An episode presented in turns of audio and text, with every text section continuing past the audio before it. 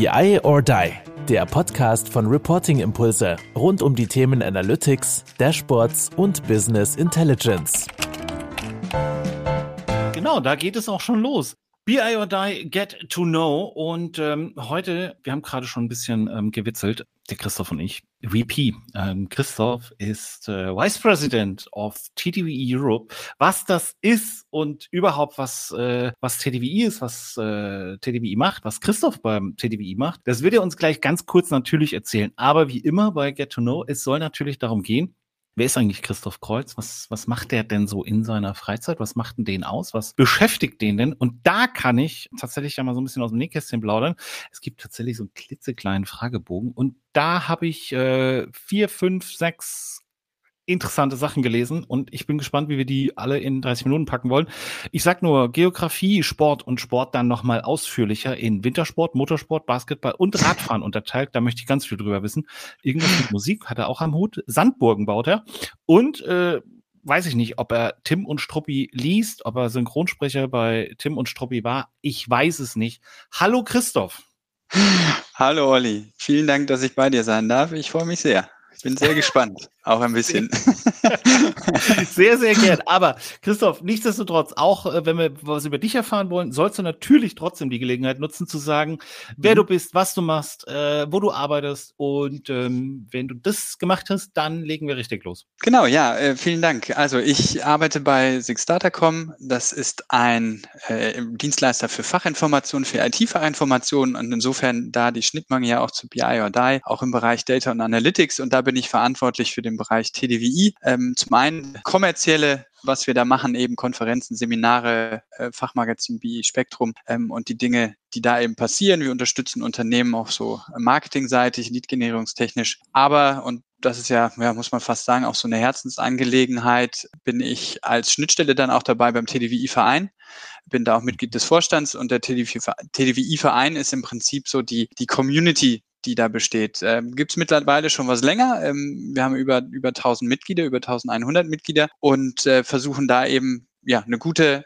äh, Netzwerkplattform zu sein, eine, eine Wissensdrehscheibe, wo viel Wissenstransfer stattfindet, wo wir Leute zusammenbringen, wo eben alle Fachthemen rund um Data und Analytics diskutiert werden können und weiterentwickelt werden können. Und ähm, ja, das Schöne ist, man trifft viele sehr spannende und interessante Leute und es bringen sich viele ein und ja, das ist das Schöne an der Aufgabe.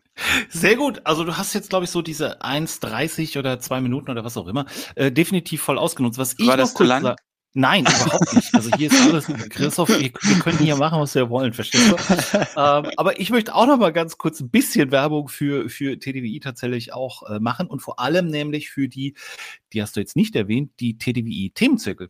Mhm. Und dies möchte ich deshalb sagen, weil ich selber ja auch schon Teil davon war, beziehungsweise Teil davon bin, vom äh, Self-Service and Analytics äh, Themenzirkel, genau. der ja erstmal interessanten Austausch, also grundsätzlich erstmal sehr interessanten Austausch bietet, aber auch grandiosen Output. Ne? Also äh, ist ein Buch entstanden, beziehungsweise entsteht jetzt noch ein, ein, ein, ein Folgebuch und ähm, also da äh, auf alle Fälle mal vorbeigucken beim TDWI und bei den Themenzirkeln. So. Genau, gut, dass du das erwähnst. Genau, ja, sehr schöne, sehr schönes Format äh, und in dem Fall auch ein sehr cooler Themenzirkel mit diesem Solve Your Problem Ansatz. Du kommst mhm. rein, hast ein Problem, lässt andere das für dich lösen und gehst mit einem coolen Lösungsansatz raus. Also insofern, das, das ist schon bemerkenswert. Das ist richtig gut. Du kommst da mit einem Problem hin, stellst es davor und die anderen lösen. Das ist perfekt eigentlich. Ja, aber das ist ja das Ziel. Ist nicht in allen so, aber ja, wie gesagt, ich denke, man nimmt seinen Output mit. Insofern. Äh, cooles. Format auf jeden Fall, kann ich nur empfehlen. Definitiv. Gut, komm, jetzt Haken dran. Ähm, TDWI-Job etc. haben wir ja. jetzt durch wie gesagt, es gibt ja diesen, diesen, diesen Fragebogen, wo man so, so, so drei, vier, fünf Sachen ruhig mhm. gerne mal angeben kann. Und äh, da war ich jetzt ähm, tatsächlich so, Geografie. Lass uns das mal durchgehen. Geografie, mhm. Sport, Musik, Sandburgen bauen und Tim und Struppi. Und bei den ersten drei habe ich gedacht, okay, vielleicht war Christoph mal Lehrer und hat auf Lehramt studiert, wollte Geografielehrer werden, im Zweitfach dann Sport. Okay, wie ist es dann zu der Musik gekommen? Ähm, das habe ich dann nicht mehr zusammengekriegt. Also, Christoph, was hat's mit Geografie auf sich? Das finde ich ganz stark, dass du diese, diese, äh, ja, diese Trans diesen Transfer äh, tatsächlich da hast. Weil es war tatsächlich so, ich bin aus der Schule raus in Zivi gegangen und war in der, in der halbpädagogischen Schule und habe da in der ersten Klasse gearbeitet, was mega witzig war. Also es war echt eine, eine mega Erfahrung und, und super spannend. Und ich kann nur sagen, eigentlich total traurig, dass es keinen Zivildienst mehr gibt, kann ich nur sagen. Die, die, die ganzen Jugendlichen, die jetzt aus der Schule kommen, die tun mir echt leid. Äh, weil das für mich für, für meine Persönlichkeitsentwicklung aus meiner Sicht total wichtig war das Jahr, weil ich kam aus der Schule raus, hatte so eine grobe Vorstellung, eben Geografie zu studieren und war mir aber überhaupt nicht sicher, in welche Richtung das gehen sollte. Und ähm, dann hatte ich tatsächlich so eine, ja, wie so eine kleine Evolution durch das Jahr im Zivi, ähm, damals noch 13 Monate, die wirklich losging zu sagen, so, oh, das ist total cool hier, ich werde auch Lehrer und ich mache Sonderpädagogik. Mhm. Und dann ging es irgendwie weiter, dass ich so gemerkt habe, so, okay, das ist nur auch eine ziemlich, ja, eine ziemlich perfekte Situation, die ich hier vor äh, treffe, weil äh, die Lehrerin super war in der, in der Klasse, wo wir waren. Die Kinder waren mega. Es waren äh, super nette Eltern dabei und das hat einfach alles gepasst. Und dann bin ich so weitergegangen und hatte tatsächlich über Lehramt nachgedacht, weil mir das auch mal jemand sagte, dass es durchaus äh, sein könnte, dass das gut machen würde. Und hatte dann auch überlegt, Sport war tatsächlich nicht das Thema, sondern Musik war das Thema. Mhm. Äh, dann Geografie und Musik auf Lehramt zu studieren. Und ich hatte tatsächlich so ein bisschen eine Vorahnung, habe mit 18 angefangen, Klavier zu lernen. Das war aber tatsächlich das Jahr, wo ich Klavier gelernt habe, ähm, das Jahr, wo ich am besten Trompete gespielt habe, was ich schon eine Weile vorher gemacht habe. ähm, weil ich tatsächlich das Thema hatte, dass ich Klavier geübt habe und irgendwann so frustriert war, dass ich die Musikalität, die ich ein bisschen habe, irgendwie nicht so ausleben konnte auf dem Klavier. Und ähm, ich musste meine linke Hand benutzen beim Klavier, was ich von der Trompete gar nicht kannte, weil da brauche ich nur die Trompete mit festhalten. Und ähm, ja und habe dann in der Zeit tatsächlich sehr viel Musik gemacht, aber tatsächlich mehr Trompete geübt als Klavier und das war das Instrument, was ich zu dem Zeitpunkt schon ganz gut beherrschen, äh, beherrschte und insofern äh, war dann irgendwann klar, dass man fürs Musikstudium doch ziemlich gut Klavier spielen sollte oder das zumindest besser, als ich es äh, damals in den anderthalb Jahren erlernt hatte. Und dann habe ich irgendwann war ich dann auch wieder weg von Musik. Ähm, insofern äh, lange Rede kurzer Sinn. Ich habe dann Geografie auf Diplom studiert.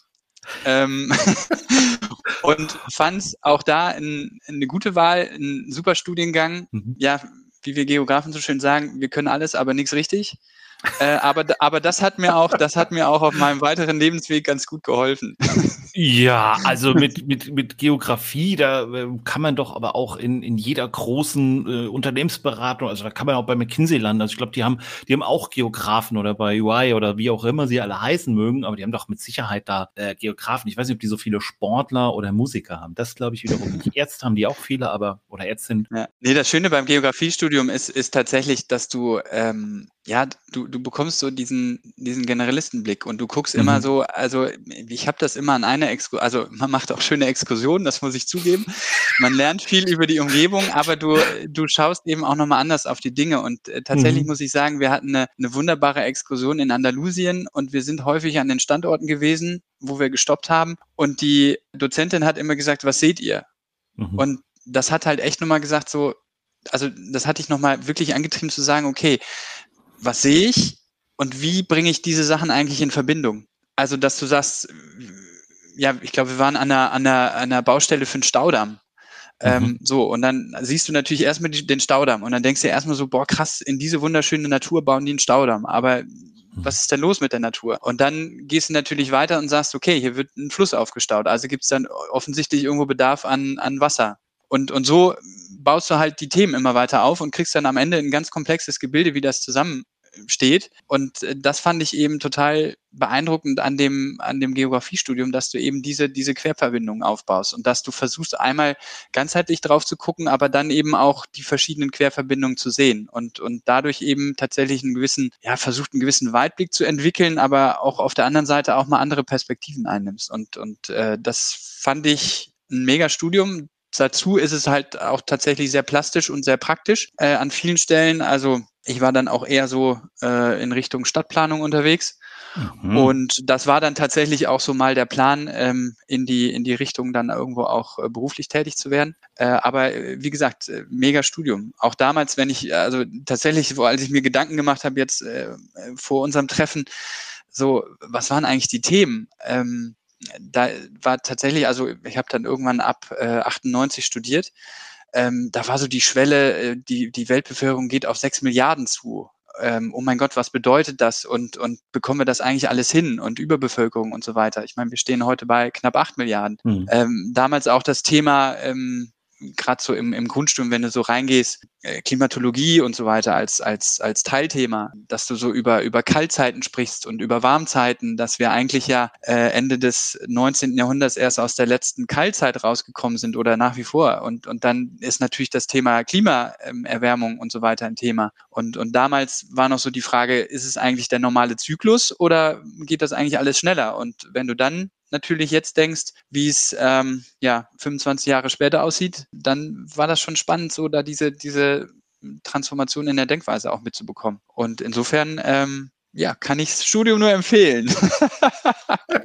ich fand super. Das, ja, also es war ein, Spaß gemacht ein flammendes, äh, flammendes Plädoyer für äh, das, das Geografiestudium. Und tatsächlich glaube ich, dass wahrscheinlich die schönsten, ähm, interessantesten, spannendsten Exkursionen und Studienreisen mit Sicherheit Biologen, Biologinnen und äh, Geografen und Geografinnen haben. Ich glaube, dass so BWL-Studenten so Frankfurt Börse oder so. Ich weiß nicht, was die so für, für da, Studienreisen machen, aber. Da waren wir übrigens auch. Also wir waren tatsächlich auch mit einem, mit einem Wiener Professor in Frankfurt und hatten dann tatsächlich das Finanzcluster da beachtet. Und wir junge Studenten total motiviert und wir hatten dann jemanden vom Facility Management und das war total geil, dass dieser Manager da vor uns saß.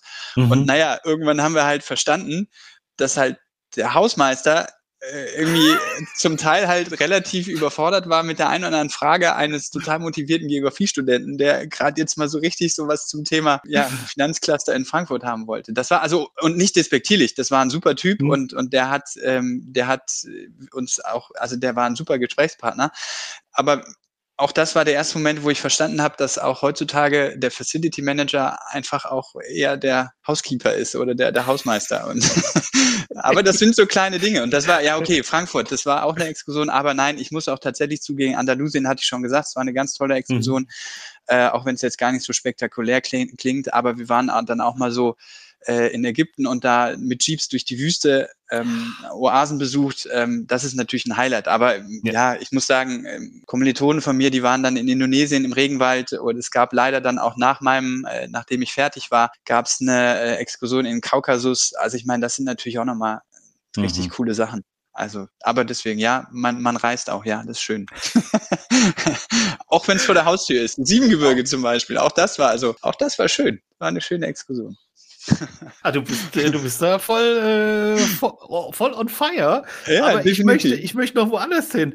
Ja, bitte. Jetzt waren wir, jetzt waren wir bei der Geografie und dann hattest du gerade so reingeworfen, ähm, ähm, Stadtplanung. Mhm. Jetzt gehe ich mal über äh, Sport und Musik hinweg und lande bei mhm. Sandburgen bauen. Mhm. Ist jetzt die Geografie und äh, die potenzielle Stadtplanerei vielleicht, äh, baust du, baust du kleine Sandstädte am Strand? Oder was hat es mit Sandburgen bauen auf sich? Ich finde das ja gut. So, ne? ja, nee, also tatsächlich wollte ich ja so, habe ich gedacht, so was, was schreibe ich denn da jetzt an Stichbrocken rein? Und ich wollte natürlich auch so ein bisschen irgendwie jetzt so, ich hatte, ich hatte eben im Vorgespräch schon gesagt, Mensch, ich habe mir mal ein paar Beschreibungen von den anderen angesehen und gehört mhm. und dann dachte ich so, boah, wie kann ich denn dagegen anstiegen? Ähm, ich hatte auch gehört, du hast einmal gesagt, äh, du wolltest mal ein Guinness-Buch der Rekorde. Äh, da warte ich, ich drauf, tatsächlich, ja, da warte ich drauf. Sandbogen ist da ein gutes Stichwort Nein, bin ich aber auch nicht. Bin nicht im Guinness so. Rekorde. ähm, nee, ich mache das gerne. Tatsächlich ähm, Stadtplanung. Ähm, ich habe wirklich als kleiner, als als Junge dann auch schon so so so ein bisschen SimCity, aber analog mhm. auf dem Blatt Papier gemacht für mich. Ich habe witzigerweise okay. aber gar nicht SimCity gespielt. Aber das, also das spiegelt sich dann vielleicht in den Sandbogen äh, auf. Also ähm, als Kind des Niederrheins ähm, hat man seine Urlaube oder ja, weiß ich nicht, ob man das gemacht hat, aber wir haben viele unserer Urlaube in Holland an der See verbracht. Und, mhm. ähm, und da ist natürlich, also was brauchen Kinder am Strand? Und das erlebe ich bei meinen Kindern auch jetzt. Es reicht, wenn da Wasser ist, reicht, wenn da Sand ist und man eine Schaufel irgendwie dabei hat oder eine Gießkanne mhm. oder sowas. Und, mhm. ähm, und das ist tatsächlich ein Thema. Wir haben immer Sandbogen gebaut. Immer wenn man an den Strand kam, Sachen hingelegt, irgendwo äh, hingelegt, wo wollen wir eigentlich loslegen und dann haben wir gebaut. Und ähm, das Schöne ist, dass sich das tatsächlich, dass ich mir das beibehalten habe und wenn ich am Meer bin, muss ich, habe ich irgendwie diesen, diesen ureigenen Antrieb, ich muss Sandbogen bauen. Und das ist jetzt, also ich würde jetzt sagen, das hat jetzt nichts damit zu tun, dass ich jetzt irgendwo bei irgendwelchen Wettbewerben auftrete, wo ich dann eine Figur modelliere, sondern es sind ganz ja. schnöde Sandburgen, wo man einfach Sand, also einen Graben baut und dann Sand aufschaufelt. Aber das kann auch passieren, dass man dann so loslegt mhm. und dass dann die erste Burg gebaut ist und das geht dann irgendwie weiter. Und dann baut man irgendwie den Hafen der Burg und dann geht's irgendwie weiter, dann muss irgendwie nochmal die Burg wieder geschützt werden von dem nahenden Wasser und dann baust du davor was. Und dann hast du am Ende dann irgendwie dann, ja, kleine Stadt ist übertrieben, also es ist jetzt wirklich nicht so im Detailformat, aber, mhm. aber es ist dann schon, kann dann schon mal Quadratmeter werden. Yeah. Und wir hatten das, wir hatten das tatsächlich, äh, ich war jetzt am, am letzten Wochenende auch an der See mit meinen Kindern und wir haben ange angefangen zu bauen und dann ergab sich das irgendwie so, dass es dann nicht die Burg war, sondern dass sich der ähm, mein Sohn draufgesetzt hat und gesagt hat, so, das ist jetzt sein, das ist jetzt sein Drache mit den Flügeln irgendwie, äh, den er da gebaut hat. Und dann brauchte aber meine Tochter, wollte dann, wie hat sie das genannt, ein Adihorn? Und ich wusste auch nicht, was mhm. das ist. Ich weiß auch nicht, ob das mhm. der Fachbegriff ist. Es ist ein Einhorn mit Flügeln. Okay. Habe ich auch was gelernt. Und nee, dann haben wir einen. Das ist ja auch nicht. Nee, Stimmt. genau. Und dann ja. kam nämlich der Pegasus war die logische Folge, weil ja. die Kinder sagten dann, auch ich muss irgendwo draufsetzen. Und dann ist eben die dritte Burg entstanden und das war der Pegasus. Und ähm, ja, und so ist das, so ist das tatsächlich so, dass ich das gerne mache. Und ich habe schon tatsächlich mal den Gedanken gehabt, dass es eigentlich super ist, da mal Seminare für anzubieten oder einfach Workshops zu machen, wo man sagt, wir fahren jetzt an die See und bauen Sandbogen für gestresste Manager weil das, das ist so mega Idee. zum Abschalten, weil ja. du arbeitest körperlich, du bist nur irgendwie mit den Elementen dran, weil du schützt irgendwie die Burg vor dem Wind und vor dem Wasser und ja. du bist in deiner eigenen Welt und ich finde das total entspannt. Ja, also ich muss äh, äh sagen, ich habe ich hab, äh, demütig erfahren, was eigentlich es heißt, mal eine richtige Sandburg zu bauen. Also zumindest war das mein Eindruck dann, dass das eine richtige Sandburg ist. Also nicht toll designt, sondern was die einfach die schiere Größe angeht, mhm. habe ich mhm. äh, tatsächlich jetzt in, in Dänemark äh, erlebt, wo auf Röm Burgen standen, Christoph, Burgen Quadratmeter groß. Also mhm. wirklich, ich weiß nicht, zwei, drei Meter mal zwei, drei Meter und da wirklich riesige Dinger gebaut worden. Ich so, okay, krass. Also äh, du da bin ich auch noch weit von entfernt. Da bin ich, du also es geht. Strand fahren und da sind dann aber, da entstehen ja riesen Löcher, ne? Also musst du aufpassen, ja. wo du hinfährst. So. es ist Wahnsinn, was die Leute dann wirklich für riesen Dinger bauen. Mhm. Unglaublich. Also da bin ich, also von dieser Größe würde ich sagen, sind wir auch noch entfernt. Aber ja, also eine Ausdehnung haben wir schon. Äh, es gab auch mal eine Phase, wo wir äh, dann eher auch mal so, wo ich Sand versucht habe zu verdichten und dann wirklich zu formen und dann irgendwie Formen auch draufzusetzen. Allerdings äh, jetzt aktuell, wie gesagt, mit den Kindern wird es dann eher mal ein, ein Adihorn, ein Drache oder ein Pegasus. Viel spannender, viel spannender mit, als so eine schnöde Burg. Viel Fantasie, genau. ja. Und äh, genau, jetzt wollen wir mal einen Tunnel bauen und so weiter. Nee, und das, also deswegen hatte ich es aufgeschrieben, weil ich finde das, äh, also ich hatte natürlich nochmal überlegt, so, so, was sind eigentlich die Themen? Und, und ich mhm. finde das, wirklich so auch in der Freizeit. Also ich liebe es am Meer zu sein. Also ich mhm. äh, finde das großartig. Hatte da auch mit einer Kollegin neulich drüber gesprochen, wo sie einfach sagt, ja, warum ziehst du da nicht ans Meer? Und, und muss aber sagen, so, ich finde es eigentlich ganz gut, diese Sehnsucht zu haben und, und auch so dahin zu fahren und das auch zu genießen. Ähm, ich muss es nicht zwingend vor der Haustür haben, mhm. aber dann eben tatsächlich so, äh, das ist so Teil echt des so wie in den Bergen. Ne? Man, man, man kommt an und man ist im Urlaub. Und so habe ich das an der See. Und dann, wie gesagt, wenn du dann noch anfängst zu buddeln, äh, das ist einfach echt ein schönes Gefühl. Und, und das fand ich so, das ist mir auch wichtig, ja.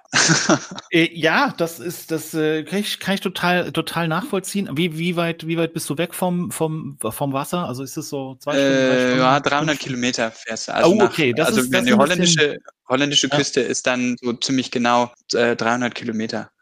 Ja. Wenn du dann in Seeland bist, genau. Ja. Und ähm, aber tatsächlich, mir geht das auch immer so, wenn ich in Dänemark bin, denke ich so, ach, ich wäre gerne Däne. Ähm, es ist auch äh, übrigens äh, Volk der Welt, ne?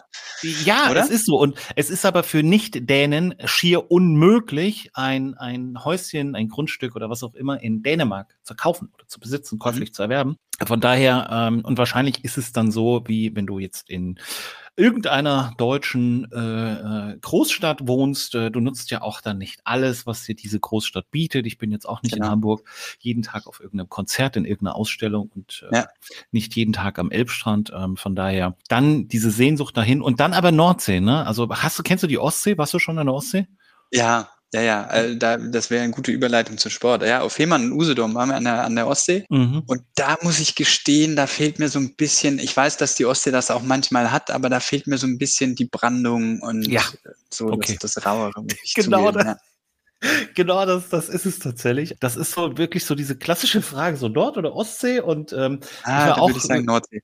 Nordsee, ne? Ja, ja, definitiv. Also das ist, also als mein Sohn noch kleiner war, eher Ostsee, also dänische Südsee nennt sich das. Mhm. Ruhig, gediegen, nicht so wild, äh, Meer schön, also das, das Meer äh, schön, schön äh, äh, ruhig. Und ähm, aber wenn man einmal wirklich so richtig an der Nordsee war und äh, die ja, Weitläufigkeit. Überragend Atlantik, mhm. Bretagne. Ähm, nur das ist so, das sind natürlich dann wieder deutlich über 1000 Kilometer. Und das ist ja. tatsächlich so ein Sehnsuchtort, da war ich zweimal. Was? Äh, und äh, äh, wo? Wo? Ja. Achso, äh, einmal waren wir in der Nähe von äh, Quimper. Das ist so, ja, ja, so südliche, also er geht schon in Richtung Südbritannien, ist aber nicht Südbritannien, also ist so mittendrin. Mhm. Aber ähm, und einmal war ich im Norden an der Côte, la, äh, Côte Granit Rose. Äh, Lannion mhm. ist da so ein kleinerer Ort. Und äh, also zweimal auch völlig unterschiedlich, äh, zweimal aber auch äh, schwer beeindruckend und natürlich auch Sandbogen gebaut. Äh, es geht da auch gut, aber ähm, ja, das fand ich auch nochmal so von der von der Rauigkeit. Äh, meine Partnerin ist allerdings eher so, die sagt, wenn wir im Sommer wegfahren, dann soll es schön sein und soll es konstant schön sein. Und äh, dann ist es dann eher vielleicht das Mittelmeer oder ähm, ja, äh, oder tatsächlich auch ein bisschen exotischer. Aber äh, das war das ist tatsächlich der Grund, warum wir die letzten Jahre nicht in der Bretagne waren, weil da ist natürlich keine Schönwettergarantie. Richtig. Und ähm, ich möchte, ich möchte, ich möchte äh, Kommissar Dupont äh, zitieren, oh, ja. äh, der natürlich dann sagt, es gibt die lange Zeit der kurzen Regen und es gibt die kurze Zeit der langen Regen. Und mit der Bretagne hast du mich tatsächlich gerade äh, auch wieder mal gekriegt, weil ich war noch nicht da. Ich muss da unbedingt hin. Äh, Aber du liest auch diese Krimis? Sensationell. Oh ich, Christoph, es geht hier nicht um mich, es geht um nein, dich. Nein, du sollst auch ja mal, immer, du, du interviewst immer alle, du musst auch mal Get to Know machen. Ja, ähm, ja, ja. Nee, aber also ich muss, ich muss zugeben, tatsächlich, das hatte ich gar nicht, aber also habe ich jetzt gar nicht im Vorfeld drüber nachgedacht. Aber ja, ich lese auch Typa und der kommt ja dann immer auch so klassisch einmal im Jahr zur Sommerzeit, äh, schlauer Verlag. Mhm. Ähm, und das befeuert, das befeuert äh, mhm. tatsächlich auch die, die Sehnsucht, ja. Also das muss ich ja. total zugeben. Die, die kriegen mich da, also es ist ja so eigentlich so einfach gestrickt, aber die kriegen mich voll damit.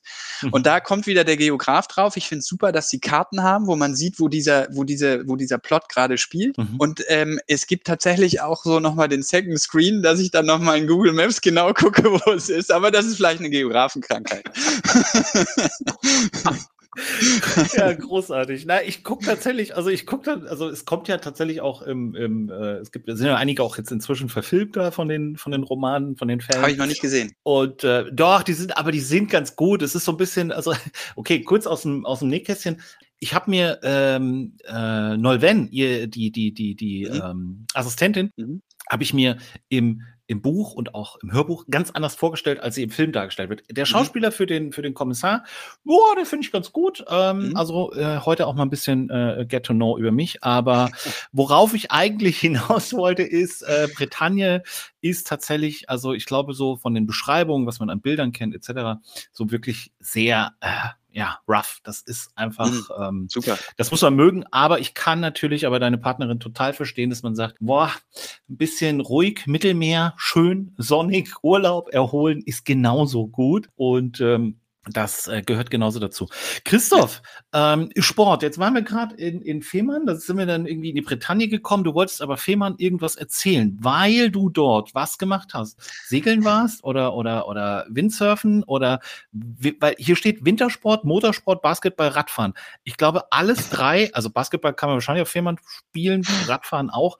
Motorsport wüsste ich nicht. Äh, nee, also ähm, ja, sie hatte erstmal so den, den Blumenstrauß aufgesetzt. Also ich bin kein Profisportler. Ähm, ich bin begeisterter Sportler und das ist wirklich eine Leidenschaft. Ähm, ich würde mal sagen, bei mir hat es immer so zu ambitioniertem Breitensport geschafft, äh, gereicht, aber auch nicht mehr. Ich bewundere das immer, wenn andere erzählen so, ja, irgendwie, ich hatte mal ein ein Dienstleister, der war irgendwie zweite Liga Basketball. Ähm, der hat zum Beispiel der, über, über jemanden in Hamburg, äh, hat er dann mal Dirk Nowitzki besucht als ja, als Freundesbesuch, so mega, überragend.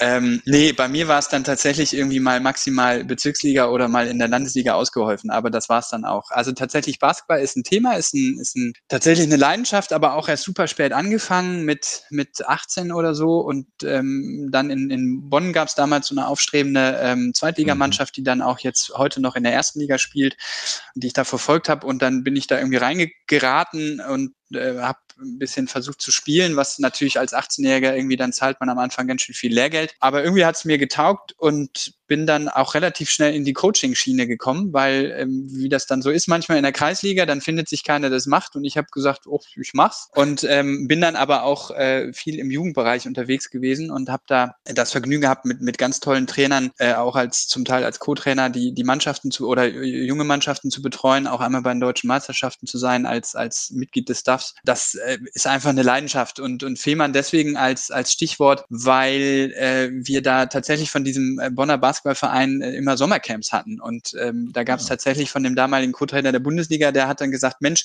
lass doch mal ein Sommercamp nicht in der Sporthalle machen in Bonn, sondern lass es doch mal auf Fehmarn machen. Und dann hatten wir da ein, eine Unterkunft und hatten da einen guten Draht zum Inselgymnasium und haben da wirklich immer eine Woche Basketballcamp gemacht. Und ähm, zum Teil mit Kindern von dort, aber eben dann auch mit Bonner Kindern, die mitgekommen sind. Und das war mega. Und äh, da sind wir irgendwann, sind wir von Fehmarn dann nach Usedom weiter. Und da waren wir mhm. tatsächlich in der, äh, in der alten Sport Sportschule, in der Kaderschmiede. Äh, und Aha. das war auch ein Erlebnis, weil da gab es wirklich noch so ähm, äh, den, den alten Parkettboden in der Sporthalle, wo man wirklich mhm. dachte, so Mensch, äh, von Sportlegenden ist hier der Schweiß irgendwie im Parkett. Äh, und es gab eine Boxhalle und da waren dann so tatsächlich, ich weiß nicht, ob die Klitschkos sich da auch mal vorbereitet haben, aber so der mhm. Sauerlandstall, der, ähm, äh, der, der war da schon auch vor Ort und, und äh, Henry Musk und so hatte da auch seine Trainingslager, glaube ich. Und das war, das war auch eine ganz tolle Erfahrung äh, durch den Sport, da eben dahin zu kommen. Und ähm, und dann auch die Leute sind. Wir hatten auch einmal, ich glaube, das war sogar vor der Meistersaison vom VfL Wolfsburg 2009, war Felix Magath. Äh, die haben den Platz genutzt, um da Training zu machen. Und das war geil, aus dem Zimmer zu beobachten, ähm, wie er ja, seine berüchtigten Methoden bekannte Magath wirklich die Spieler da über den Platz,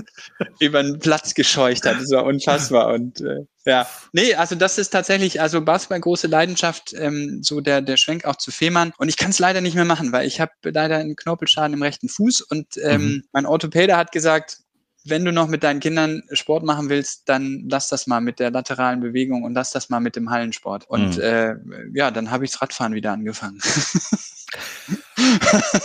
Ich habe okay, mir erst angeguckt, so, so wie jetzt Radfahren. Aber ja, dann habe ich gesagt, ist cool.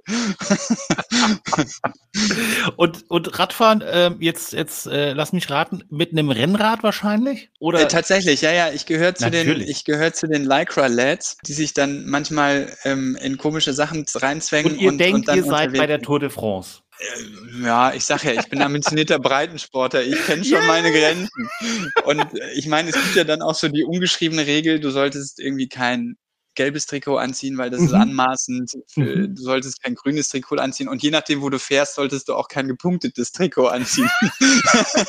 Was dann für den besten Bergfahrer steht. Ja. Nee, äh, du, äh, das ist, ähm, hier ganz schön, ich wohne ja in Hürth bei Köln und da ist man eigentlich relativ schnell in den Feldern mhm. und äh, fährt Richtung Erft oder so ein bisschen Voreifel und da gibt's ganz schöne Touren und das ist auch, auch das ist ein, ein, schöner Entspannungsfaktor, einfach sich aufs Rad zu setzen und zu fahren und ich finde, das Rennrad ist tatsächlich die effizienteste Art, sich mit Muskelkraft fortzubewegen. Es, das ist äh, super. Und ähm, also zum Glück, ich würde sagen, ich bin jetzt, es gab mal im Postinger gab mal so ein, so ein Post, ähm, äh, irgendwie ähm, 98 Kilo schwerer Mann gibt 6000 Euro aus, um 200 Gramm leichteres Fahrrad zu kaufen. Ähm, also in dieser Kategorie würde ich mich noch nicht, äh, noch nicht ansiedeln. es trifft aber zu, es trifft ja. aber zu. Also es ist tatsächlich so, ich, also ich musste, musste, musste so ein bisschen schmunzeln, weil also Hamburg ist natürlich auch mit den Cyclassics so ein bisschen Rennrad. Ja ja, Hochburg oder zumindestens mhm. ähm, mit einem mit einem interessanten Rennen ja auch medial bekannt. Und ähm, jetzt wohne ich im Hamburger Hamburger Westen und tatsächlich sind das alles sehr sehr ambitionierte mittelalte Männer mit einem kleinen Wohlstandsbäuchlein, wo ich Erzähl wieder ich denke, so, wo, ich, wo ich wieder so denke, okay, äh, Mitte 40 zum Porsche hat's nicht gereicht, aber jetzt kaufe ich mir ein Rennen Fahrrad. Und dann zwänge ich mich in so einen engen Renndress und dann denke ich, ich bin ähm, Lance Armstrong oder äh, äh, Cipollini oder wie sie alle mal hießen oder heißen. Aber äh, ja, tatsächlich. Aber das ist äh, tatsächlich so ein Kampf immer, ne? Mit dem, also Triathleten sind ja noch schlimmer, was das Material angeht. Da ist ja wirklich, also äh, da wird der, da werden die Schuhe vom Gewinner des Ironman ähm, Hawaii, das müssen dann die genau die Schuhe sein und der vor dieses Fahrrad und das muss dann genau das sein und der Flaschenträger, äh, der, Flaschenhalter muss halt noch mal zwei Gramm weniger sein. Ja, nee, also ich sag ja, ähm, ambitionierter Breitensportler. Mhm. Äh, ich habe auch schon ein etwas älteres Rad, was aber irgendwie so speziell ist, was mir ins Herz gewachsen ist und äh, da fahre ich gerne mit. Das Schöne ist, ich habe äh, tatsächlich, muss ich sagen, äh, tatsächlich, was so stylmäßig angeht, ist bei mir in der Nachbarschaft jemand, der aus dem Triathlon kommt und tatsächlich ein Label gegründet hat, also jetzt auch schon seit einigen Jahren macht, äh, ähm, die echt ganz coole Klamotten machen. Und äh, ja, dann will man ja dann doch auch, wenn man sich schon da reinzwängt, ja auch jetzt nicht so scheiße aussehen. Ne? da ist man ja dann doch ein bisschen eitel. Natürlich. Nein, aber ich versuche, ich versuche den Wohlstandbauch äh, nicht, nicht zu groß werden zu lassen. Und mittlerweile durch den Gewöhnungsfaktor habe ich es auch geschafft, dass ich dann, wenn ich hier zu Hause mich umgezogen habe und mein Fahrrad raushole, von meiner Familie nicht mehr ausgelacht werde. das ist so grandios. Es ist so grandios, Christoph. Also ähm, herrlich, einfach herrlich. Ähm, Deshalb, ich hätte, äh, ich hätte trotzdem gerne noch ähm, ein, zwei Sätze zu Tim und Struppi, weil ich habe so das mhm. Gefühl, dass wir das, ich möchte diese äh, vier, fünf, zwei, vier, fünf Punkte tatsächlich auch mit dir äh, abarbeiten, weil ich glaube, auch bei Tim und Struppi passiert jetzt irgendwas ganz Unterhaltsames? Äh, ja, also ich, wenn du bei uns reinkommst ins Haus, dann findest du an der einen oder anderen Stelle so ein kleines Derivat. Ich bin da, also ich bin Comic-Fan, ich freue mich auch über Asterix und Obelix, aber mhm. auch da würde ich sagen, das ist dann auch so, Breitensport, weil äh, auch jemand, der im, so in der TDV-Community ist, der Hans-Peter Wey, der hatte mal nach einem, nach so einem Meetup, nach so einem Roundtable, hatte er mal so, äh, saß er vor einer Schrankwand, vor einer Regalwand und da waren so mhm. auf weiß ich nicht, vier, fünf Metern waren alles voller Comics. Ganz verschiedene Sachen, total beeindruckend. Und bei mir ist es dann tatsächlich so, dass ich äh, tatsächlich nur so zwei kleine Ikea-Boxen habe, wo dann die Comics drin sind. Aber ich mag einfach Tim und Struppi ist ähm,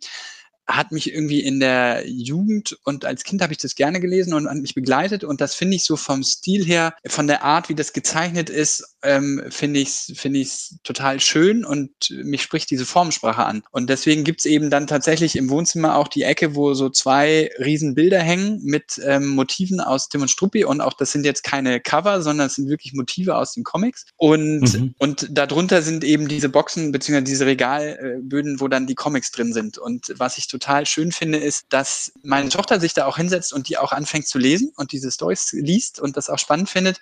Und ich habe immer gesagt, wenn wir irgendwann mal mhm. ein Haus bauen, dann will ich so eine Rakete haben, diese, diese rot-weiße Rakete, diese, diese Schachbrettrakete. Und äh, mhm. die habe ich tatsächlich jetzt so mit einem mit einer Meter Höhe steht die jetzt bei uns drin. Das war immer so das Ziel. Und es gibt halt eben auch hier in meinem Arbeitszimmer gibt's immer mal so, also in unserem Haus verteilt stehen immer mal so Tim und Struppi Figuren. Und ähm, weil ich eben wie gesagt diesen Stil schön finde, ich finde die Stories gut.